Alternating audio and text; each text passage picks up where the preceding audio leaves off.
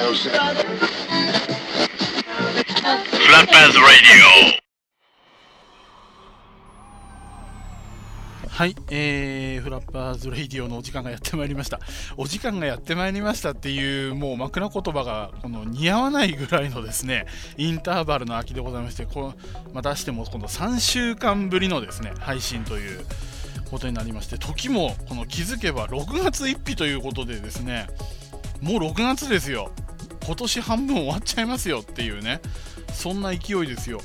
えー、あなたはこのはみかはみ上半期じゃねえよ上半期に、えー、何か成し遂げたでございましょうか、えー、まあまああのー、このね大概のこの予想通り私は何も成し遂げていないわけですけれども、えーと、そんな私はですね昨日あの久しぶりにダーツの大きな、え、大会でありますところの MJ、え、スプリング、え、2014これね参加してまいりました。今日今日はもうすごかったらしいですよ。土日やる大会なんですけどね。日曜日2800人超えっていうなんかもう限界突破という言葉が普通に使われていた、えー、パシフィコ横浜ですけれども。まさすがに土曜日ということでそこまでの人数はいなかったんですけどそれでもまあ大盛況という中でですね、えー、久方ぶりに大会に出てまいりました。であの今回はですねあのいつものスネークマンじゃなくてスネークマン所用でちょっと参加できなかったもんですから、えー、ケンちゃんというですね ケンちゃんじゃないんだケンさんなんだよ。ちゃんじゃないんだよ。さんなんだよ。ケンさんケンさんとですね、とペアを組んで、えーと、大会に出てきたわけですよ。でちなみにケンさんどのぐらいのスペックかというとですねえーとエントリーをした時点ではフェニックスのレーティングで16.6ぐらいのかね堂々の A フラですよ。もうフェニックスレーティング10のね吉田としてはもう黙って後ろをついていくだけでですねそこそこの成績が期待できるという素晴らしいスペックの相方でございまして、えー、まあ結果はどうだったかというとですね、えー、と全敗でロビン抜けられなかったんですけれども今までの話と何のこのね脈絡もない結果になってますけれどもまあまあ、あのー、いや、理由はもう挙げればきりがない きりがないぐらい理由があるんですけれども、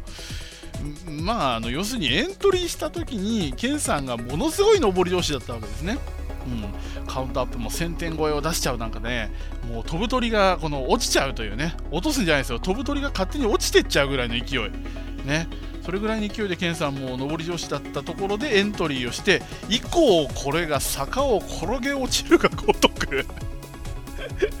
あーレーティングが下がっちゃってですね。えっ、ー、と前日のレーティングが14ギリギリっていうところまで起こってまして。でえー、一方の私はそこをエントリーしたところからその前日まで10で変わらなかったんですが、えー、ただしかし投げてない。最悪のコンビがですね行って勝てるわけがないっていうね。うん。本当に何間違ったかですねこのこのレーティングをもとにですねグループを6つか7つぐらいに分けるんですよね、マックスから1、2、3、4、5ぐらいね、6とか7ぐらいはあるのかな。ほんでですね、何間違ったか、レンジ1に入ってしまいまして、レンジ1言うたらマックスの次ですからね。はいやいやいやいや、この間ヘ,、ね、ヘビボあのヘビー級のボクシングであの藤本京太郎に挑戦したいっつってベテランの方がライト級のベテランの方が4階級上げてヘビー級に行ったっていうのがありましたけどあんなんじゃないですよ、私らヘビー級でライト級の ボクシングができなかったっていうパターンですからね。本当にね、ストロー級でも勝てなかったでしょうね。ひどかったですね。何やってもうまくいかないっていう。はい。あそこまでうまくいかないとですね、もうもはや悔しくないもの。うん、そりゃそうだろうねって思いながら。もうあとはね、その、やっぱり体調が良くなかったっていうところからちょっとね前日ぐらいまでの調子を見てると俺の中では体調もコンディションも上がってきつつあったぐらいの感じだったんですけれどもやっぱね一般の人たちの世界から見たらまだまだでした。まだまだあ私はですねコンディションが、えー、悪いと、え、言われるぐらいのですね調子しかなくて残念ながら本当にねもうだってあのー、予選のラウンドロビンが3試合しかないですよ。3試合しかないのに3試合やったらもう足腰立たなかったっていう。あと私ずっと寝てましたからね。いやー。でそこへ持ってきてじゃあその前日ぐらいね。前日ぐらいはお前ちゃんと寝ておけよと。言うじゃないですか。言うじゃないですかって普通言うと思うんですよ。なのにその前日に限ってなんか会社で会議な会議かなんかあっちゃってね。今まで俺その会議出なくてよかった人なのにそのある一線が引いてあるわけですよ、参加条件にね。一線が引いてあるのに、私、その一線を飛び越えて、お前出席しろって言われて、でこれからもずっと出席しなきゃいけない会議が1つ増えちゃった1つ増えたあげく、えー、この出席したらですね、まあ、集中砲火浴びるように宿題出されまくりまして、ふざけんなよと、そうじゃなくても6月は忙しいんだぞと。いうところに持ってきてですねいやようこんだけ私によう押し付けましたねあんたたちっていうね。こんだけ仕事して偉くさせないんだったら俺より上にいて仕事をね明らかにしてないっていう人は下げろと。もうね私自分が偉くなることには興味がありませんからあのそれよりですね無駄に給料もらってる人は下げた方がいいと思うんですね、えー、あの人件費無駄ですから下げましょう。そしたらね私も納得しますよっていうね。うん。あのまあただね今日あの、まあ、今日も会社行ったんですけどあのボーナスをもらうためにね自己内申書って内申書を書いてもう一つかあの自分より上役の人にそれを内申してもらうっていうね2種類の内申書をうちはですね提出しなきゃいけないんですけどまあそこのねそこのキャリアのところを見るとそれは確かにですね私の上の1つ上のところまでは大体キャリア12、3年のところなんですよ。12、3年ってことは大体13年目、14年目ぐらいの人たちまなのね。で、一番上あたりは30年とかさ、そんな感じなの。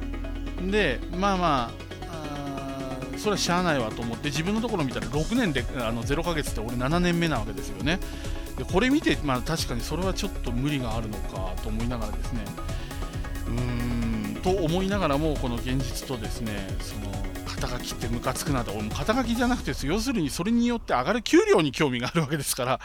えーと、もうね、給料さえくれれば肩書きはいりません。ね。だんだん下世話な、下世話なサラリーマンになってきましたけどね。しかしね、もうあの40後半になって、今更ですね、あの会社員として天下を取ろうとかね、そんなことは考えてないです。えー、ただね、あのマイナスがほとんどなく、まあ、トントンになるような状態で定年迎えられればいいかな。というようなですね、今もうあのそのトントンよりはるか下のところにいますからね。うん、あの負の遺産ってやつですよね。私今その負の遺産をいろいろ片付けてるわけですけれども、えー、やっぱりね、その辺を考えると、やっぱり先立つものは欲しいと。思うんですよね。その昨日の MJ なんか言ってもですね、あのー今回は特に、え、ホームショップのこのコレクションさんが新しいユニフォームを作りましてですね、え、これがまたこのオーナーの檜山プロのあのレプリカユニフォームということで非常に、えー、物が良いというね、えー、ことでこれをですねみんな来てましたもんね俺だけじゃねえか来てなかったのっていうねちょっとショックでしたねあれは。うんななんかなんかちょっとあの居心地悪かったぜみたいな感じですよね。ちょっともうあの秋冬の大会はぜひユニフォームを揃えてですね、えー、参加したいなと思うんですけれども、まあまあちょっとねとにかく体力的にも技術的にもまだまだであったと。その技術的なところはね、まあ要するに時間が足りなかったってことですよね。技術的なことじゃなくて体力的なことも含めて。うんあのやっとウォーキングをちょっとですね、えーと、レギュラー的に復活し始めたぐらいのところだったもんですからやっぱりね歩いてないうちに体幹も弱ってしまってっていうねあのがありましてでそこが技術的にも問題があってみたいなね。で引いては力入るもんだから体力もなくなってと。まあまあいろいろなものが連鎖負の連鎖を起こしてですね、えー、うまくいきませんでしたから。これはそのまあ投げ込みもそうですしえ日々の生活もしっかりし、かつ実践をですねできるだけ増やすと。まあ、これに尽きるんじゃないかなと思うんですけれども、まあ、そういう意味ではね、一つのその今度は準備をね、今からするんだという心持ちで迎える次の大会としては、まあ、その次のっつったら、MJ の秋の分もね、えー、視野には入れたいと思うんですけれども、まあ、ファイナルあたりですかね、あのフェニックスのね、ザーファイナル、これあたりをこの目的としてね、えー、逆算してコンディションを上げていくと。いうことですね、だから減量も入るわけですし、このウォーキングもですね、ますます、えー、一生懸命やると。いうことも含めの、感じですよね。だから逆に言うとですね今度は半年準備できるわけですよ。半年準備してうまくいかないようであればこれはもう私の環境が戦う環境ではないと。いうことですね。もう会社は無駄に忙しいもう無駄に忙しいですよ。お金稼げないんだったら無駄に忙しいというしかないですからね。あのー、仕事が忙しかったら忙しかっただけ見返りがあればいいですけどどうもみんなね、私の見返りを安く考えてる。なんかご飯一食おごったらやってくれるとかね、なんかそんな感じに思ってるから そ、それは間違いだから。ね。えー、間違いなんですから。なんかビール一杯余計に飲ませたら喜んで仕事やると思ってますからね。それは間違いです。ね。